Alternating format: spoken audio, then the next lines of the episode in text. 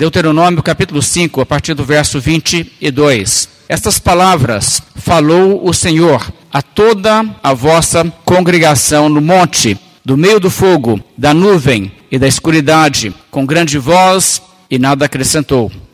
Tendo-as escrito em duas tábuas de pedra, deu-mas a mim.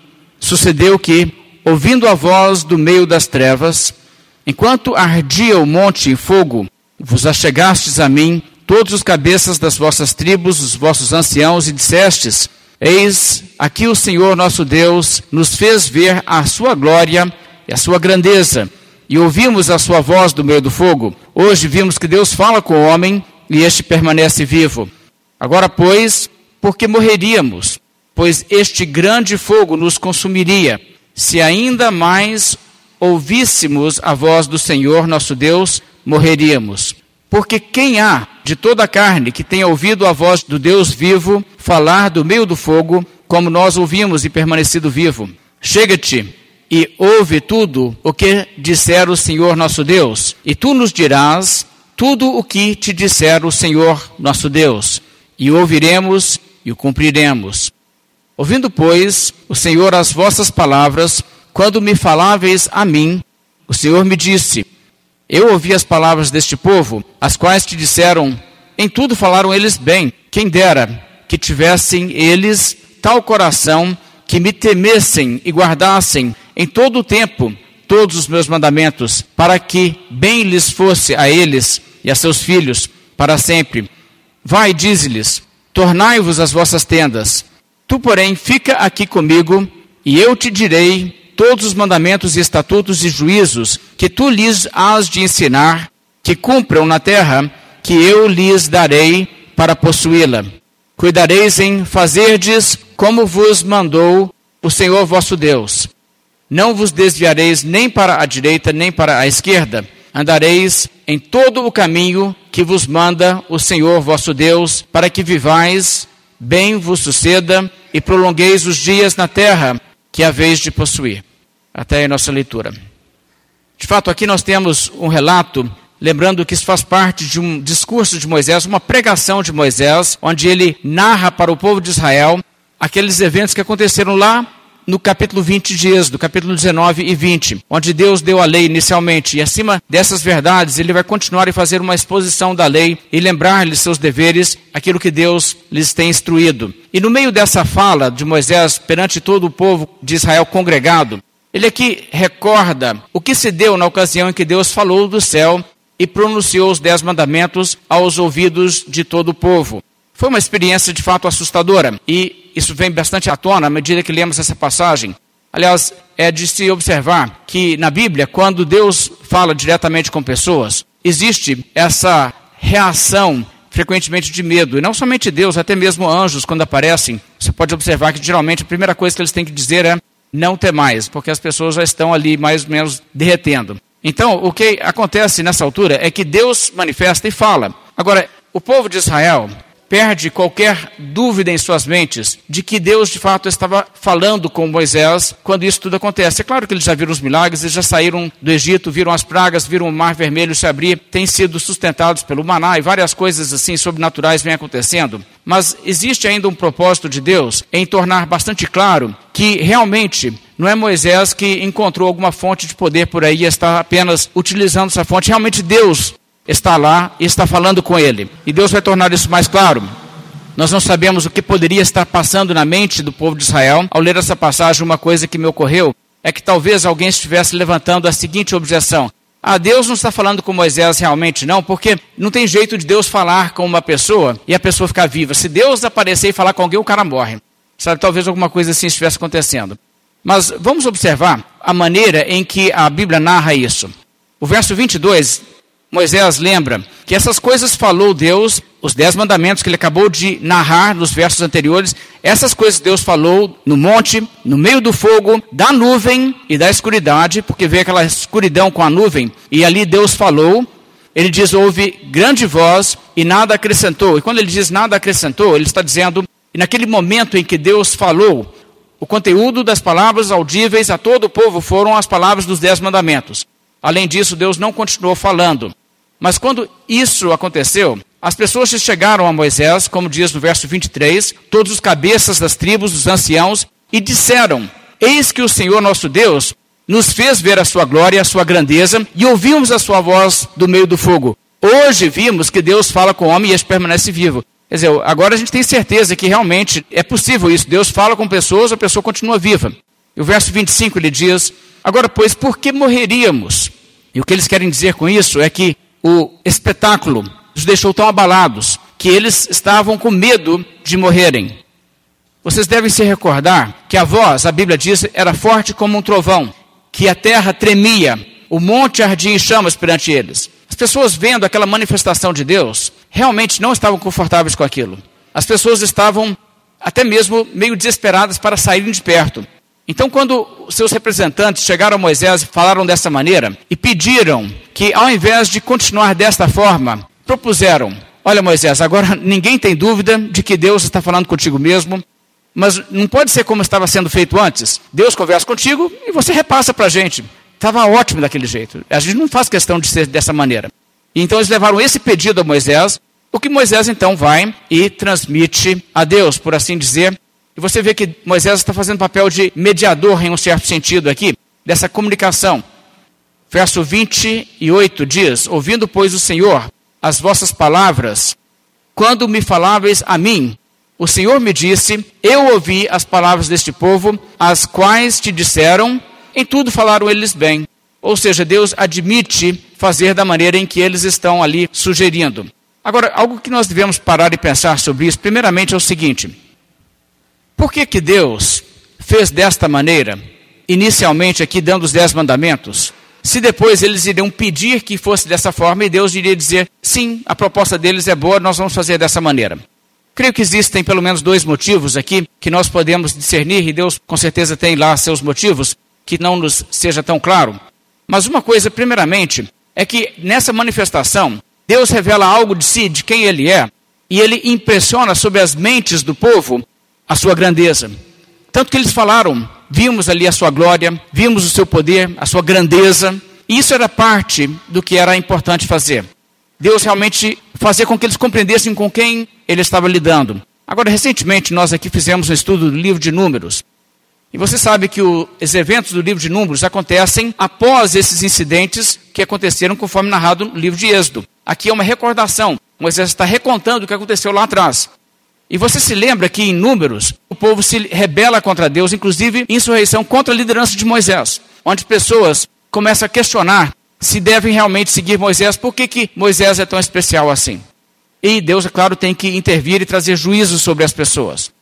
Então, já era uma forma para os educar sobre a seriedade de se rebelarem contra Deus e Sua palavra, por mostrar algo do que Ele mesmo é, falando dessa maneira. E dessa forma, as pessoas terem devido aviso, para que mais tarde não viessem a se conduzir da maneira errada como eles fizeram a si mesmo. Outros, certamente, não se juntaram à rebelião, por exemplo, de Coreia e Datã e tal, mas outros talvez não se juntaram porque tinham aprendido a lição de entender que Deus é de fato um Deus poderoso e assustador. E essa é uma lição que nós temos que entender hoje. As pessoas hoje têm muitas vezes uma concepção de Deus que é um Deus que de forma alguma chega a ser assustador. As pessoas tratam Deus como se ele fosse apenas o coleguinha e não têm uma reverência por Deus e também não entendem que contrariar a Deus e se rebelar contra Deus é comprar uma briga de dimensões infinitas. As pessoas têm uma atitude muitas vezes displicente com Deus. E as pessoas não entendem com quem estão lidando. E por isso também isso está registrado na Escritura, para que nós leiamos, nós compreendamos. Deus é grandioso, Ele é infinito em poder. E nós não estamos lidando com alguém contra quem nós podemos lutar ou dar birra, resolver que vamos teimar contra Deus, obrigá-lo, dobrá-lo, nem mesmo negociar com Ele. Então, primeiramente, eu acho que Deus está ajudando o povo e educando o povo com essa manifestação, para que eles aprendam algo da natureza de Deus, para que eles ajam de forma coerente com essa verdade da grandeza de Deus. Mas, em segundo lugar, Deus tinha um propósito em realizar esse evento tal como ele fez. O propósito, ele nos diz em Êxodo capítulo 19, não precisa abrir até lá, ouça apenas. Deus falou com Moisés antes de toda essa manifestação do seu poder. Eis que virei a ti, Deus falando a Moisés, Deus viria a Moisés numa nuvem escura, para que o povo ouça quando eu falar contigo e para que também creiam sempre em ti. Porque Moisés tinha anunciado as palavras do seu povo ao Senhor. Isso está em Êxodo 19, verso 9. A Bíblia diz que Deus tinha em mente estabelecer, acima de qualquer dúvida, que Moisés realmente era seu porta-voz, Moisés era seu profeta. Não era necessário que a revelação fosse dada dessa maneira, mas Deus achou importante tornar claro ao povo que a origem da mensagem que Moisés trazia era, de fato, divina. Quem estava pronunciando os mandamentos? Deus estava realmente falando com Moisés, não era Moisés dando ali regras que ele achava que todo mundo deveria seguir. Quando Deus então fez dessa maneira, e as pessoas viram tudo que Deus realizou naquela ocasião, as pessoas mesmas chegaram para Moisés e disseram: Moisés, ninguém mais está com dúvida de que realmente o Senhor Deus está conversando contigo. É, faz o seguinte: conversa lá vocês dois, depois repassa para a gente que a gente vai obedecer tudo que nós entendemos. É eles sim falando. E havia um propósito nisso. Agora, isso é um precedente para a forma que Deus vai agir dali para frente, não apenas com Moisés, mas também com os profetas. Quando Deus fala, por exemplo, através do profeta Isaías. Deus não faz isso de forma audível perante todas as pessoas de Israel. Deus fala com o profeta, o profeta transmite as palavras ao povo. E assim todos os demais profetas também. Existem pouquíssimas ocasiões em que Deus faz uma manifestação perante todos que estão presentes. Acontece em alguns casos, aconteceu no Monte Carmelo que Deus desceu com fogo e consumiu ali o sacrifício que Elias levantou. Existe também a realidade que no Novo Testamento, momentos como na transfiguração ou no batismo de Jesus, Deus mesmo falou do céu, pessoas ouviram a sua voz, pessoas que estavam ali. Mas essencialmente essa é a forma em que Deus irá agir. E isso também está escrito na Bíblia, está registrado para a nossa compreensão do modo em que Deus trabalha para transmitir seu recado à humanidade. Agora entenda que a fantasia na mente de muitas pessoas é que elas não precisam de um profeta que lhes conduza e traga a mensagem de Deus. E quando eu digo um profeta, estou dizendo as escrituras da Bíblia Sagrada. A própria palavra de Deus é a escritura profética, no sentido que é a inspiração do Espírito Santo que traz essa mensagem. Ela então está registrada para o ensino nosso. Mas Deus não falou diretamente com cada um de nós. Deus nos deu a Bíblia. E ele constituiu a Bíblia usando homens que ele inspirou. E assim ele transmite a sua mensagem a nós. E existem muitas pessoas que acham, mas eu não quero que seja assim, eu não acho que deveria ser assim na minha opinião, Deus fala diretamente com cada um de nós. E veja que isso é exatamente o contrário do que a Bíblia ensina. É importante você atinar a isso aqui. Esse pensamento tem levado muitas pessoas ao erro. Se você estudar a história, você verá que movimentos têm surgido em muitas ocasiões e existem hoje muitos movimentos onde pessoas acreditam que existe uma comunicação meio que direta de Deus com cada ser humano. E você pode ouvir a sua voz interior, aquilo é Deus falando com você. Não, aquilo não é Deus. Isso é uma falsidade, isso é uma mentira de Satanás. A verdade é que Deus falou aos homens através de profetas que ele selecionou pessoas como Moisés. E isso é importante entender. Deixa eu me dar alguns exemplos. Existe um movimento que surgiu na Inglaterra, no século XVII, chamado o movimento dos Quakers. Talvez você já viu, né? Aquela aveia Quaker, alguns falam, né? Alguns até falam aquela aveia Quaker, né? Mas a aveia Quaker, no inglês a gente pronuncia Quaker, o movimento dos Quakers foi um movimento iniciado por um homem chamado George Fox, na Inglaterra, que acreditava no que ele chamava de luz interior. Ele não gostava da visão bíblica de revelação. Ele dizia que, ao contrário do que a Bíblia ensina, a verdade é que Deus fala com todos os indivíduos igualmente. E Deus coloca a sua voz dentro de todos. Pode ser que alguém não ouça, mas que Deus fala com todos. E ele diz para você encontrar a verdade, você tem que procurar internamente a sua luz interior. Ele usava, inclusive, como um dos seus argumentos para justificar isso, a ideia que os pagãos que nunca ouviram de Cristo ficam sem possibilidade de salvação se não for assim. Mas se Deus fala com todos no seu íntimo, então eles também ouviram a mensagem de Deus, não existe nenhum prejuízo para aqueles que nunca ouviram. Bem, mas de qualquer forma, agindo dessa maneira e falando dessa maneira, ele começou todo um movimento que se tornou muito popular, onde pessoas tratavam exatamente dessa forma. É interessante que na vida de John Bunyan, o puritano, o batista inglês, que escreveu o livro Peregrino, tão conhecido entre os cristãos, ele certa vez teve um conflito e, inclusive, o seu primeiro livro foi escrito para refutar essa doutrina, inclusive, dos Quakers. onde pessoas estavam ali dizendo: Nós não precisamos da Bíblia. Para que Bíblia? Nós temos a luz interior, nós temos uma faísca de Deus dentro de nós que nos guia. É só seguir o que Deus colocou dentro da gente. Agora, é óbvio que isso não é uma forma correta, porque os movimentos, e não somente os movimentos, mas os indivíduos que dizem Deus conduz as pessoas assim, todos saem com doutrinas diferentes e todos saem com padrões morais e éticos diferentes. Então teria que ser um Deus muito confuso para ter tantas opiniões diferentes em cada caso. Mas não é o único caso, existem muitos tipos de movimentos assim. Outro exemplo histórico seria o movimento iniciado na Alemanha por Jacó Boehme. Esse homem viveu de 1575 a 1624. E ele leu a Bíblia, e o versículo favorito dele na Bíblia era o versículo que diz: A letra mata e o espírito vivifica. E é claro que ele não entendeu o que isso significa. E ele passou a dizer: está vendo? Vai seguindo a, letra, vai seguindo a Bíblia, isso mata. Mas o Espírito de Deus fala dentro de você. Então, segundo ele mesmo disse, em suas palavras, ele expressou assim: Basta-me o livro que eu sou. Se tenho em mim o Espírito de Cristo, toda a Bíblia está em mim. Para que quero mais um livro? Por que discutir sobre o que está fora de mim, sem haver aprendido o que está dentro de mim?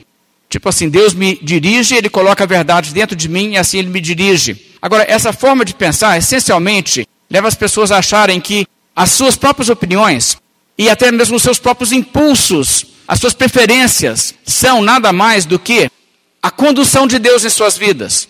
Isso é desastroso. Mas eu digo isso, faço essas referências históricas, não como uma curiosidade do passado, e isso acontece hoje no Brasil, em Lafayette. Existem muitas pessoas que seguiam dessa maneira. Existem muitas pessoas que olham, por exemplo, o texto da Bíblia. Deus deu esses mandamentos através de Moisés, por meio de Moisés, por mediação de Moisés, assim. E as pessoas dizem: Ah, eu não concordo com isso, não, isso não está certo, não. Ah, não, eu tenho dentro de mim uma coisa que me conduz para um pensamento melhor do que isso aí. Está vendo? E é exatamente esse o erro aqui. O que nós temos que entender é que Moisés não escreveu a sua própria opinião. Ele não estava também seguindo uma luz interior. Ele não estava seguindo uma intuição.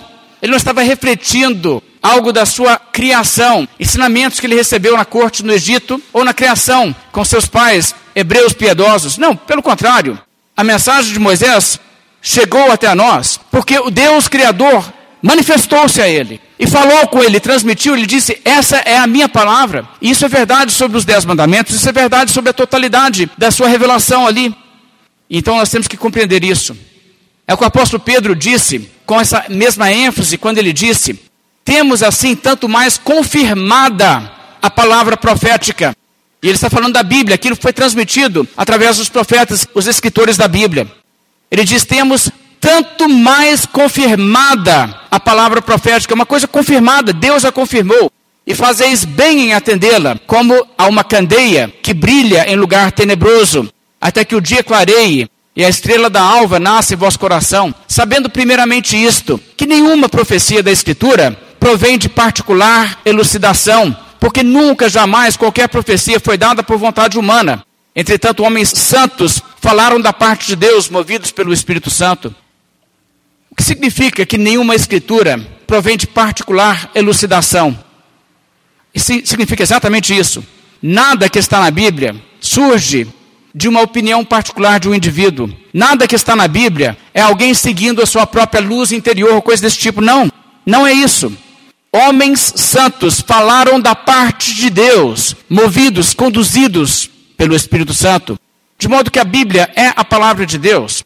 Agora, esse entendimento, então, deve nos nortear à medida em que nós prosseguimos e lemos tudo o que está na lei de Deus. Quando você chega nas passagens do Velho Testamento, onde Deus dá mandamentos e ordens e diz: Isso é certo, isso eu exijo das pessoas.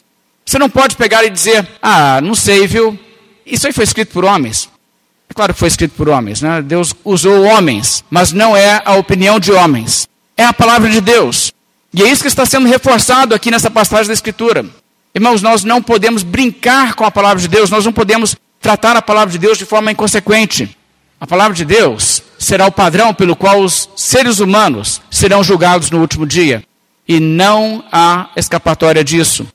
As pessoas que creem e as pessoas que não creem serão julgadas por Deus conforme os padrões que Deus mesmo trouxe, revelou e transmitiu para a humanidade, e Deus requer a sua obediência. Então, com esse fato sendo aqui expresso, Deus já tendo demonstrado claramente que ele mesmo estava falando com Moisés, Deus atende o pedido dessas pessoas e diz: Muito bem, então, da agora em diante faremos exatamente isso. Eu vou conversar com Moisés, Moisés vai repassar a mensagem. Mas Deus, no verso 29, ainda em Deuteronômio, capítulo 5, expressa um desejo. Esse verso, você vai perceber que os tradutores têm uma dificuldade de traduzi-lo e colocá-lo no português. Veja o que diz o verso 29. Quem dera que eles tivessem tal coração, que me temessem e guardassem em todo o tempo todos os meus mandamentos, para que bem lhes fosse a eles e a seus filhos para sempre. A dificuldade está nessas primeiras duas palavras, quem dera. Como que você traduz a ideia aqui? Quem dera é uma expressão que usamos no português. Muitas vezes nós falamos assim, né?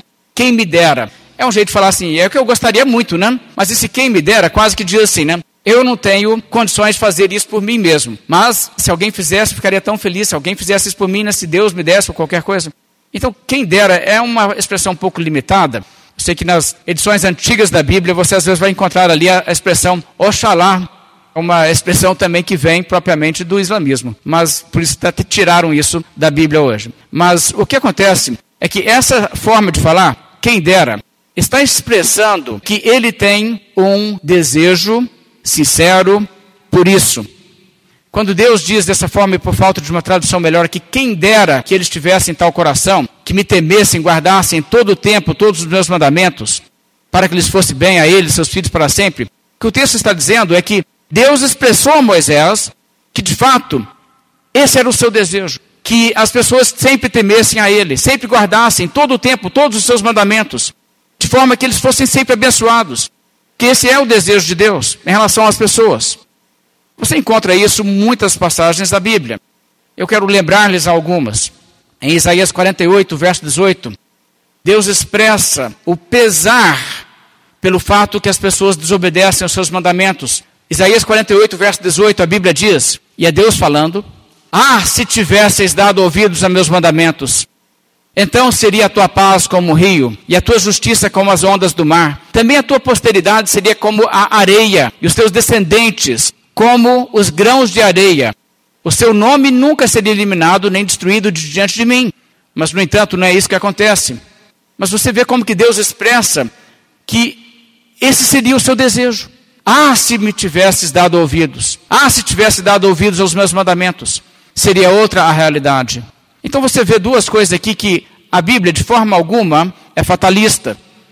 Ah, se você ouvir os mandamentos de Deus, se não ouvir, vai ser tudo igual, não tem nada que tem como mudar, os destinos estão determinados. Não, não é isso. E outra coisa que você observa é o desejo real de Deus pelo bem dessas pessoas. O Senhor Jesus Cristo, de forma semelhante, chegando em Jerusalém, pouco antes de ser crucificado, chorou e disse: Jerusalém, Jerusalém, que matas os profetas e apedrejas os que te foram enviados. Quantas vezes quis eu reunir os teus filhos como a galinha ajunta os seus pintinhos debaixo das suas asas, e vós não quisestes. Agora, passagens como essas nos mostram que existe esse desejo legítimo, sincero no coração de Deus, pelo bem de todos, e um desejo que todos obedeçam aos seus mandamentos.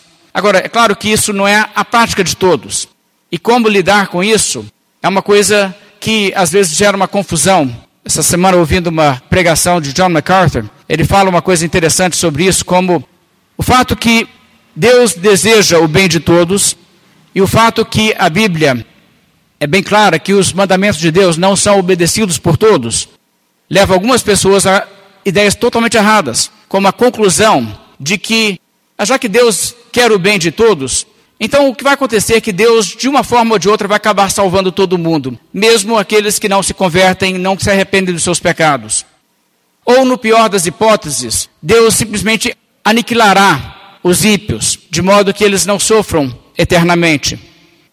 E MacArthur diz: questões como essas não somente levam algumas pessoas a caírem no erro do universalismo ou no aniquilacionismo, elas também levam algumas pessoas ao hipercalvinismo, ao dizerem basicamente que Deus ama seus eleitos e odeia todos os outros, que ele não sente compaixão por ninguém, a não ser por aqueles que são os seus por divino decreto e que ele tanto se alegra em enviar pessoas ao inferno, quanto se alegra em levar pessoas ao céu.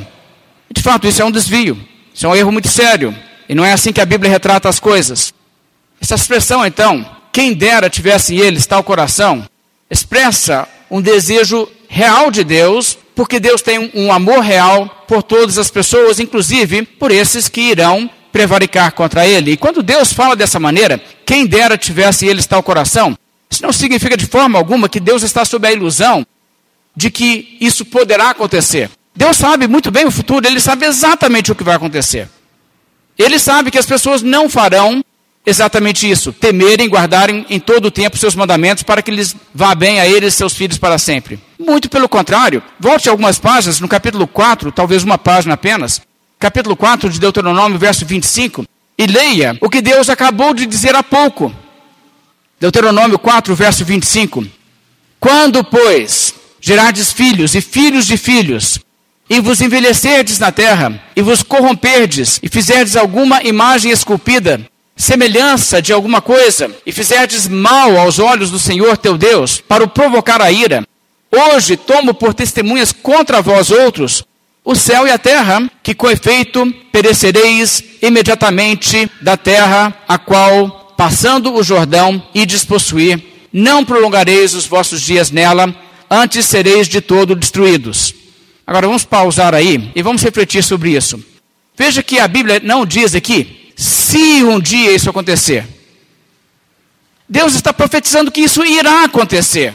E de fato, ali no período de Moisés, diversas vezes eles fazem isso no final do livro de Deuteronômio. Moisés diz: Eu sei o que vai acontecer porque Deus me revelou. Em gerações futuras, vocês irão apostatar e Deus irá destruir todo mundo. E eu quero ensinar para vocês uma música que vocês vão aprender e vão cantar e ensinar para seus filhos a cantar sobre essa lição para que vocês saibam que é isso que vai acontecer e o juízo de Deus vai cair quando isso acontecer. Não é uma questão se vai acontecer. Ele diz quando, pois, acontecer isso. O verso 27 diz: O Senhor vos espalhará entre os povos, e restareis poucos em número entre as gentes aonde o Senhor vos conduzirá. Lá servireis a deuses que são obra das mãos de homens, madeira e prata, que não veem, não ouvem, não comem, não cheiram. De lá buscarás ao Senhor teu Deus e o acharás quando buscares de todo o teu coração, de toda a tua alma. Quando estiveres em angústia e todas estas coisas te sobrevierem nos últimos dias. Está vendo? Não é incerto se isso acontecer, é quando isso acontecer. E te voltares para o Senhor teu Deus e lhe atenderes a voz, então o Senhor teu Deus não te desamparará, porque é Deus misericordioso, nem te destruirá, nem se esquecerá da aliança que jurou a teus pais. Então é importante atinar para essas verdades que a Bíblia está mostrando. Deus sabia muito bem o que aconteceria, não havia nada que lhe era encoberto em relação aos desenvolvimentos futuros. Deus sempre sabe o futuro. Isso não é incoerente com Deus falar assim: quem dera que vocês sempre guardassem. Apesar que Deus sabe o que vem, mas Ele está expressando o seu desejo sincero. Eu digo a vocês: existe essa distorção e alguns anos atrás, eu não via isso acontecer aqui no Brasil. Nos últimos anos tenho visto gente indo para esse lado. Pessoas ensinando essas coisas, que Deus não tem compaixão das pessoas que perecem, que Deus só ama o seu povo, que não existe amor de Deus pelos que se perdem. E isso é uma doutrina muito contrária à Escritura. Nós temos que tomar muito cuidado para que nossas mentes não vão nessa direção. A Bíblia mostra que Deus tem esse sentimento, vamos dizer assim, pelas pessoas. E é exatamente nesse espírito que Deus exorta as pessoas a obedecê-lo, mesmo sabendo que nem todos obedecerão. Mas o desejo é sincero. E a proposta do Evangelho é uma proposta sincera. O convite do Evangelho é um convite a todos. E é um convite sincero a todos, mesmo para aqueles que Deus sabe não corresponderão. Mas Deus chama, nesse sentido, a todos. O verso 30, portanto, Veja como Deus vai orientar que Moisés prossiga conduzindo essa questão e também vai voltar a insistir com o povo que o povo faça o que é correto. Verso 30. Vai diz-lhes: Tornai as vossas tendas. Tu, porém, fica aqui comigo, e eu te direi todos os mandamentos e estatutos e juízos que tu lhes has de ensinar, que cumpram na terra que eu lhes darei para possuí-la. Deus passa então a transmitir assim o restante da lei. E o que então acontece é que Moisés aqui resume o que transcorre naqueles capítulos onde Deus dá as instruções sobre como construir o tabernáculo, as dimensões, as medidas, os materiais, tudo aquilo. Como também os outros mandamentos, as leis civis de Israel, as leis cerimoniais, aquilo que se torna conteúdo do livro de Levítico, aquelas leis todas que foram dadas ao longo de anos ainda, para que se compreendesse os volumes da lei na palavra de Deus. Tudo isso aí veio de Deus, transmitido a Moisés.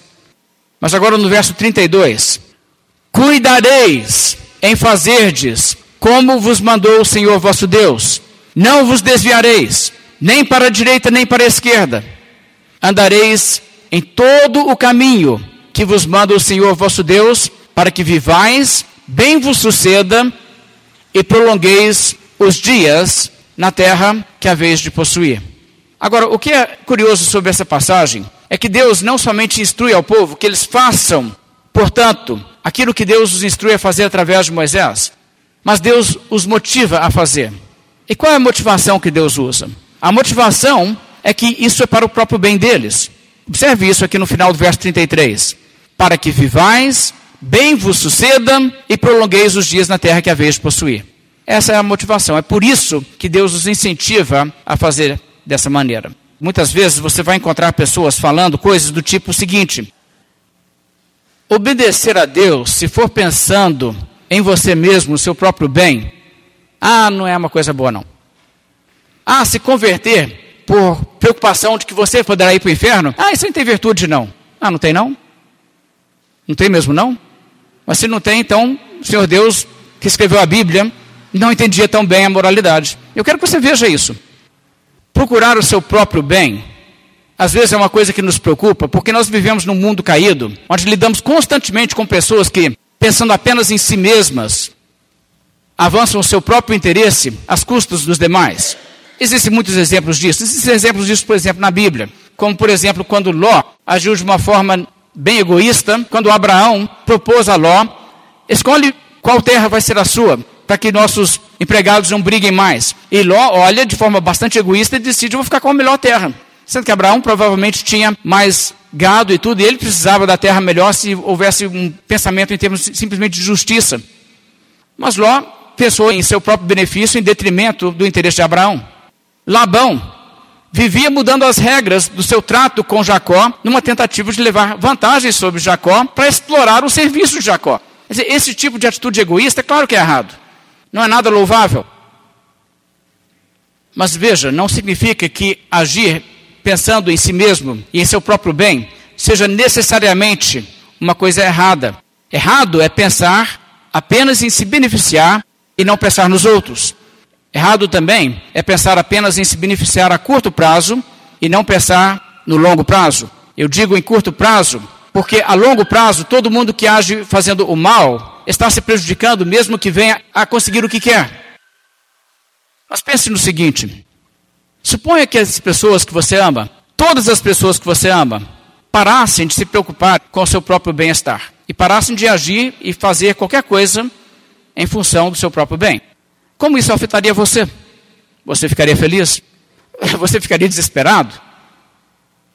Mesmo que você quisesse ajudar a todos, você seria incapaz de resolver tudo se você escolhesse um caso e dissesse, então vou ajudar só esse, não tem condição de ajudar todo mundo, e pudesse ali fazer por aquela pessoa o que ela poderia e deveria estar fazendo por si mesma, mesmo assim você estaria ficando sobrecarregado desnecessariamente. O correto é que cada um deveria cuidar de suas próprias necessidades até onde pode. É o que o apóstolo Paulo aponta na forma responsável de uma pessoa agir com relação a si mesma, quando ele falou aos Efésios, porque ninguém jamais odiou a sua própria carne, antes a alimenta e dela cuida, como também Cristo faz com a igreja. Isso é um exemplo do fato que Cristo cuida do seu corpo, no sentido a igreja. Então, buscar o que é melhor para você, através de um relacionamento com Deus, não é nada egoísta ou errado. É, na verdade, algo nobre e a coisa correta. E receber as bênçãos de Deus é também algo que devemos desejar para nós mesmos. Devemos desejar o favor de Deus em nossas vidas e sobre a nossa eternidade. Então, isso não é uma coisa que é indevida usar como motivação. Falar com uma pessoa, arrependa-se para o seu bem, creia em Cristo, para o bem da sua alma. Ora, esse é o tom da Escritura, do início ao fim. Eu quero dar apenas alguns exemplos.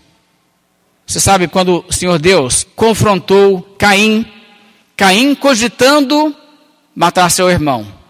Deus disse a Caim: Se procederes bem, não é certo que serás aceito. Se todavia procederes mal, eis que o pecado jaz à porta. O seu desejo será contra ti, mas a ti cumpre dominá-lo.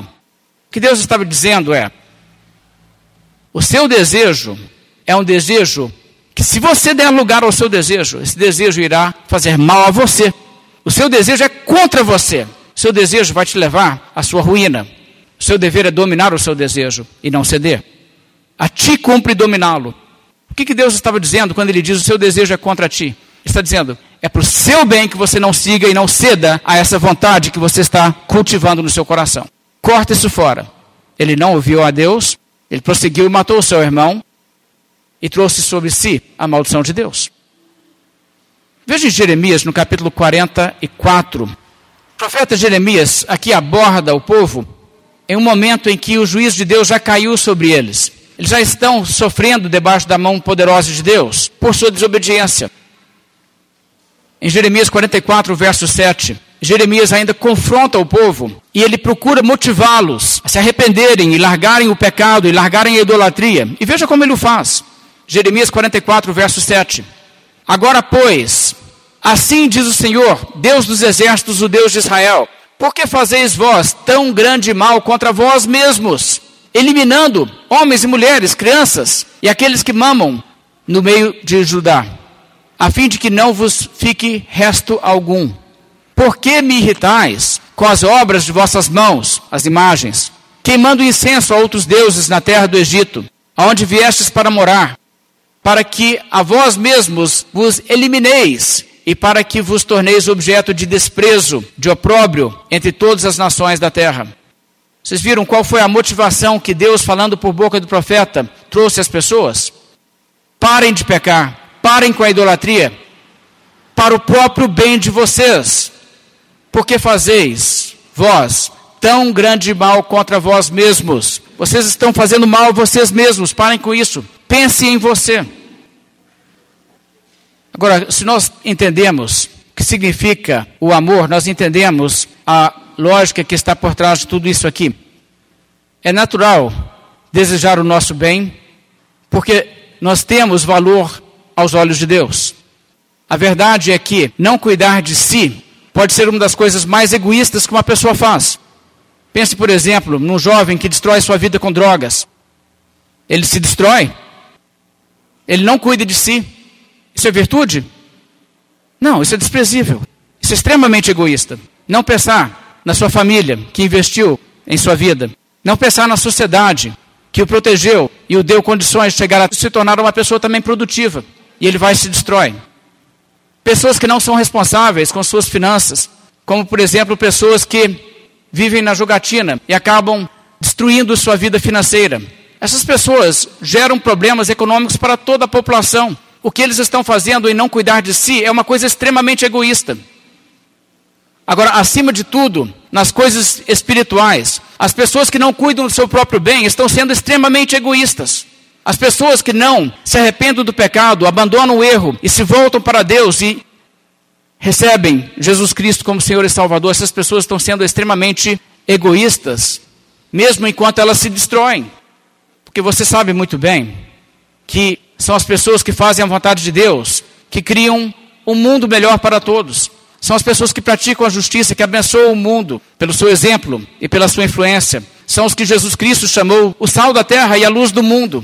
Mas quando as pessoas querem apenas o seu pecado, não querem arrepender-se do pecado, não querem se entregar a Jesus Cristo, essas pessoas não somente estão se destruindo, como estão prejudicando toda a humanidade. Uma humanidade que precisa desesperadamente ouvir o Evangelho e ouvir o Evangelho de pessoas que têm vidas coerentes com o Evangelho. Ou você faz isso com a sua vida, ou você se entrega a Deus, vive para Deus e colabora com a causa de Cristo, ou você está vivendo uma vida que prejudica a humanidade que precisa ouvir a mensagem do Evangelho. E é por isso que Jesus Cristo disse: Quem não é por mim é contra mim, e quem comigo não ajunta espalha. Então não há nada, absolutamente, de incoerente em dizer para uma pessoa, para o seu próprio bem, você deve se arrepender. Para o seu próprio bem, você deve cultivar um relacionamento real com Deus. Veja em Ezequiel no capítulo 33, mais uma passagem que nos mostra que Deus usa esse tipo de motivação e fala nesses termos para levar as pessoas a caírem em si. E ele está nesse momento usando o próprio instinto de autopreservação que Deus colocou no ser humano, para que o ser humano reconheça a sua necessidade de Deus. Ezequiel 33, verso 11, a Bíblia diz: Diz-lhes: Tão certo como eu vivo, diz o Senhor Deus, não tenho prazer na morte do perverso, mas em que o perverso se converta do seu caminho e viva. Convertei-vos, convertei-vos dos vossos maus caminhos, pois por que a vez de morrer, ó caso de Israel? E aqui Deus fala de uma forma tão emotiva e você percebe o coração de Deus sendo aqui aberto para nós. Deus não tem prazer em condenar pessoas, em destruir pessoas. Muito pelo contrário, a sua alegria, o seu deleite é em perdoar e salvar. Mas Deus não irá comprometer sua justiça. Deus não irá fazer vista grossa ao pecado das pessoas. É necessário que haja arrependimento, como Jesus Cristo diz. Se não vos arrependerdes, todos igualmente perecereis. E mais uma vez, exortando as pessoas a se arrependerem pelo seu próprio bem. Então, o que Deus está aqui dizendo é uma questão que é urgente para o seu bem. Por que a vez de morrer? Por que a vez de morrer? Não somente Deus usa isso e emprega isso para motivar as pessoas a se arrependerem, Deus usa isso até mesmo para motivar o seu profeta a ser fiel na sua missão. Veja aqui nesse mesmo capítulo, verso 7. Aqui Deus fala ao profeta Ezequiel e diz: A ti, pois, ó filho do homem, te constituí por atalaia sobre a casa de Israel. Tu, pois, ouvirás a palavra da minha boca e lhe darás aviso da minha parte. Se eu disser ao perverso, ó perverso, certamente morrerás, e tu não falares para avisar o perverso do seu caminho, morrerás perverso na sua iniquidade, mas o seu sangue eu o demandarei de ti. Mas se falares ao perverso para o avisar do seu caminho, para que dele se converta, e ele não se converter do seu caminho, morrerá ele na sua iniquidade, mas tu livraste a tua alma. E qual é a motivação aqui que Deus diz para que o profeta vá e cumpra a sua missão? Mesmo que seja uma missão difícil e desagradável, falar para um povo de duras servias, como o caso de Ezequiel pregar para uma geração que não queria ouvir a voz de Deus. Deus diz a Ezequiel: Ezequiel, é melhor você obedecer pelo seu próprio bem, porque se você se recusar a falar, independentemente se eles vão se converter ou não, isso não é a sua preocupação. Você seja fiel, você pregue pelo seu próprio bem, porque se você for omisso, eu vou cobrar isso de você. Ou seja, pelo seu próprio bem, obedeça. Você vê isso aqui? E Jesus Cristo pregou no mesmo tom, quando ele mostrou às pessoas a sua necessidade. E ele diz que aproveita ao homem ganhar o mundo inteiro e perder a sua alma. Ou quando ele diz: Se a tua mão direita te faz tropeçar, corta, pois é melhor entrar desmaneta na vida do que tendo as duas mãos idas para o inferno, para o fogo inextinguível. Você vê que o que Jesus Cristo está dizendo é: pense no seu próprio bem, pense na sua alma. Certamente, quando isso também é levado em conta, e quando uma pessoa pensa no seu próprio bem e pensa na sua necessidade e reconhece: se eu desobedecer a Deus, se eu recusar a oferta de perdão de Deus do Evangelho, isso é a minha destruição.